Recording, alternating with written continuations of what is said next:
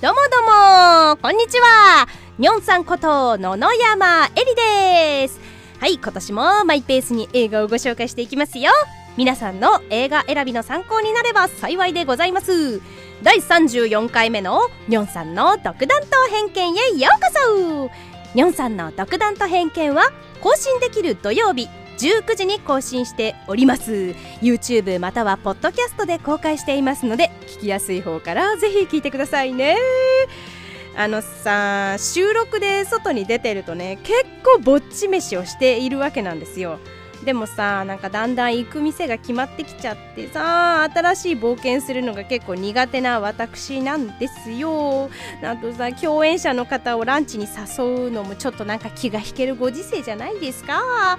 そんなねぼっち飯が日常化しているニョンさんなんですがそんな時の楽しみはですね一人で映画鑑賞ですよ。今日も素敵なホラー映画をご紹介しようと思いますよ。今回は大好きなジェームズ・ワン監督作品「マリグナント凶暴な悪夢」こちらをご紹介します。前回ちょっとねちらっとタイトル出しましたけれどもさあどんな映画なんでしょうか？さあそれでは行ってみよう！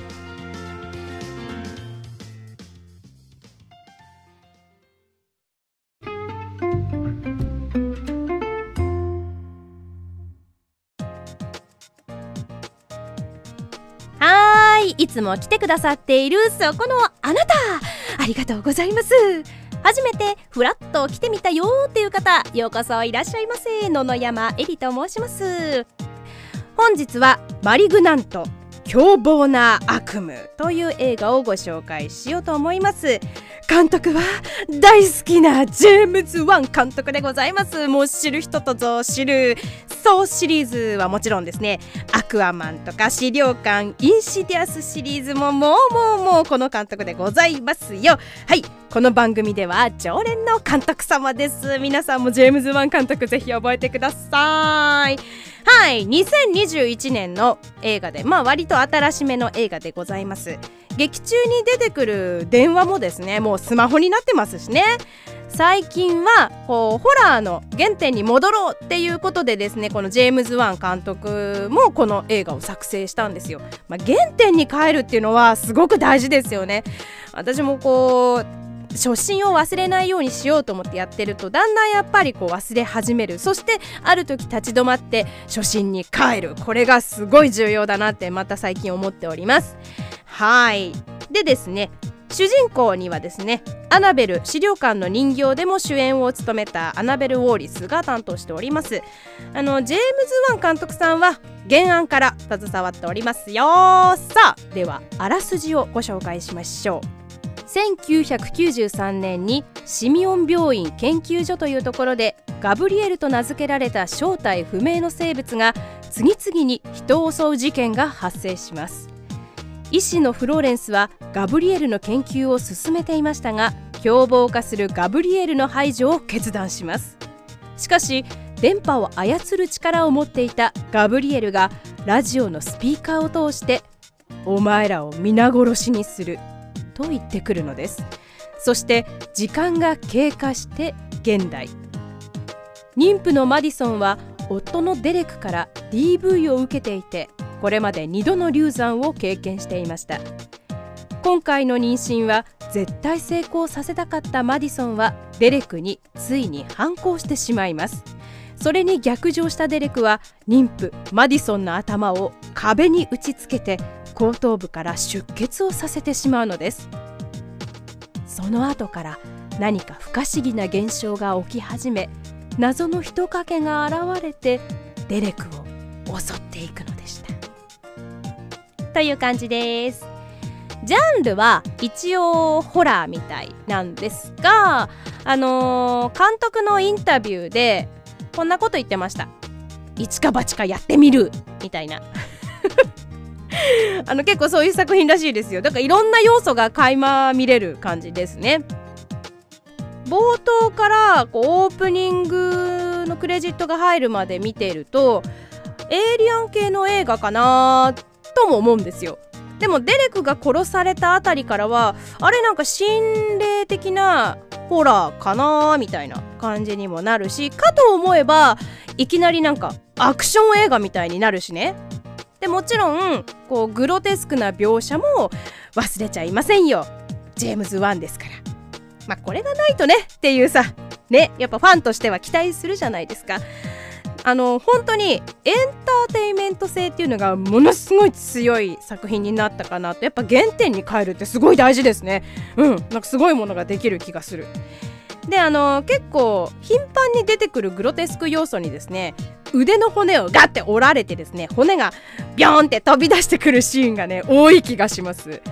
わーこれは苦手な方には要注意ですね。あのニョンさんは変人なのでねうわーすごいどうなってんのみたいなすんごい前のめりで見てました。あの撮影現場はね絶対楽しいやつだと思うんですよ。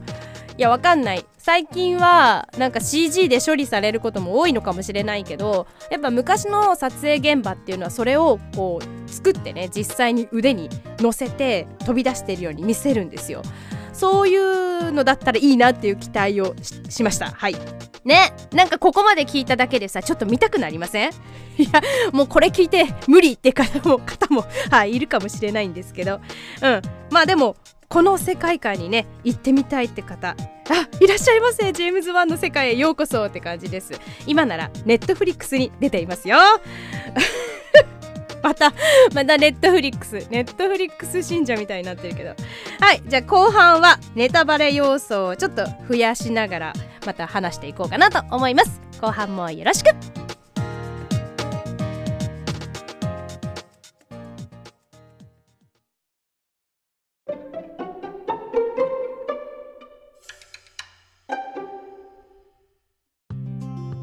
はい後半は感想とかツッコミなんかをしながらお話ししようと思っております。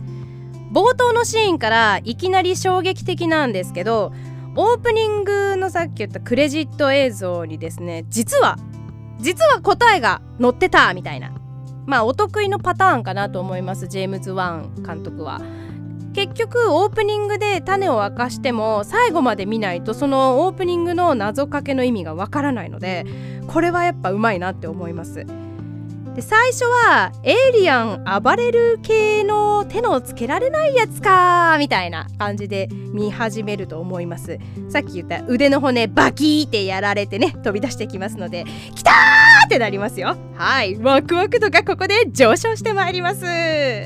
だけど時は現代に来てですね妊婦に DV をするどうしようもないデレクが死ぬ時はあれ？ポルターガイストが起きたぞみたいな。おー心霊？あれ幽霊系かな？っていうなんか頭を整理しつつですね。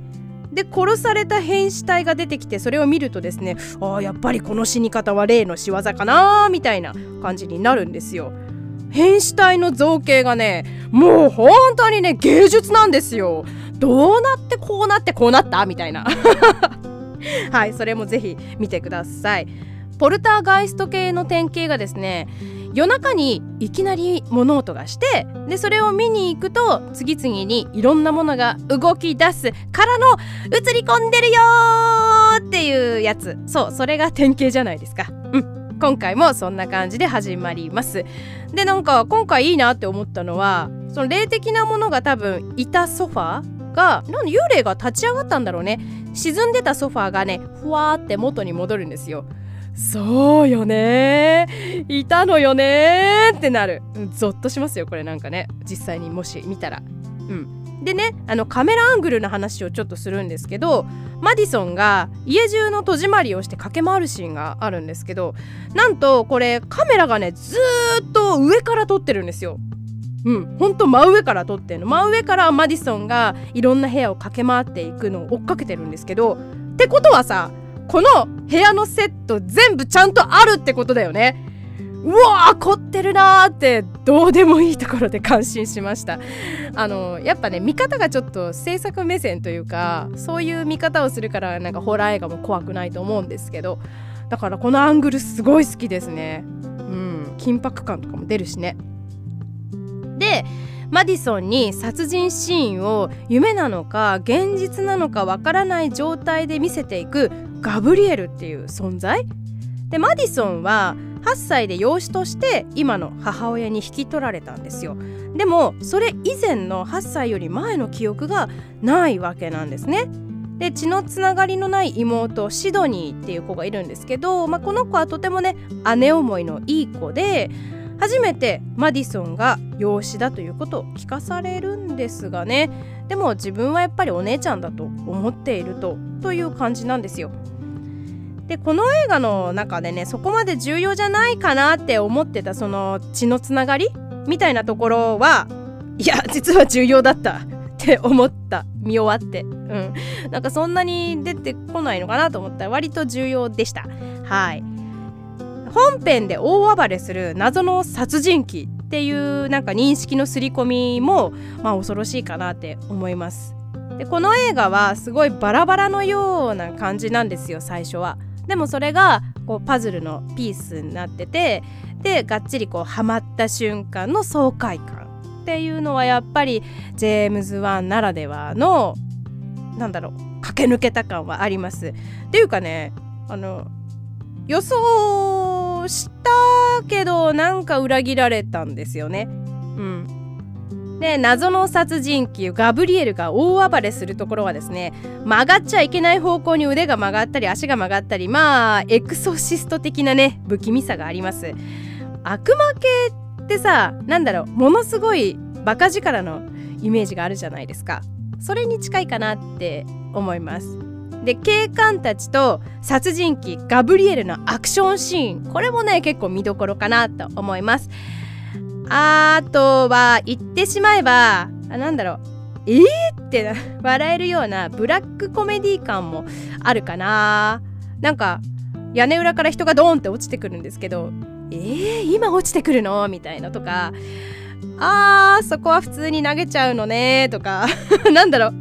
あーフラグ綺麗に今立てましたねっていうさもう分かりやすいブラックジョークみたいのが随所に出てきます。まあ、この映画もね見てて飽きないかなって思います。だからそんなに怖いっていうもんでもないしなんだろうツッコミどころは満載です。はい。だから夜にトイレ行けないよみたいなホラーじゃないってことよ。うん。まあなんだろうぐちゃべちゃが嫌いな人はなんかうんうなされるかもしれないけど。まあラストはなんかちょっといい話になっちゃってます。あーそこで終わっちゃうんだと思ったけどね。もうちょいもうちょいなんかもうもう一声みたいな感じはしたけど。うん。まあジェームズ・ワン監督ならではのホラーごちゃ混ぜ感の一か八かの映画でございました。まあちょっとなんだろう。そのジェームズ・ワン監督の他の映画がめちゃくちゃ当たりすぎちゃって興行収入的にはこの映画は寂しい感じにはなってしまったんですけれどもまあこれはこれでありかなっていう映画なんですよ。ちなみにですねタイトルの「マリグナント」っていう意味なんですけど、まあ、直訳するとですね極めて有害なとか悪性のとか悪意のあるみたいな形容詞なんですよね。あなるほどって、うん、見終わった後にタイトルの謎が解けます。はい。気になった方はねぜひぜひ見てみてください。今回はジェームズ・ワン監督マリグナント凶暴な悪夢という映画をご紹介いたしました。ありがとうございました。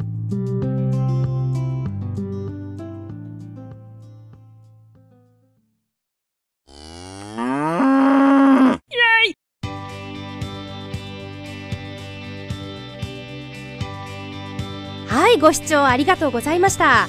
マリグナント凶暴な悪夢。こちらをご紹介させていただきました。グロいのとかホラーが苦手な方でもねエイリアンが好きな方にはぜひおすすめしたいと思っております。はい今回も最後までお付き合いありがとうございました。よかったらチャンネル登録といいねボタンを押していただけるととっても励みになります。それではまた次回の更新までのお別れでございます。お相手はにょんさんこと野々山えりでした。ま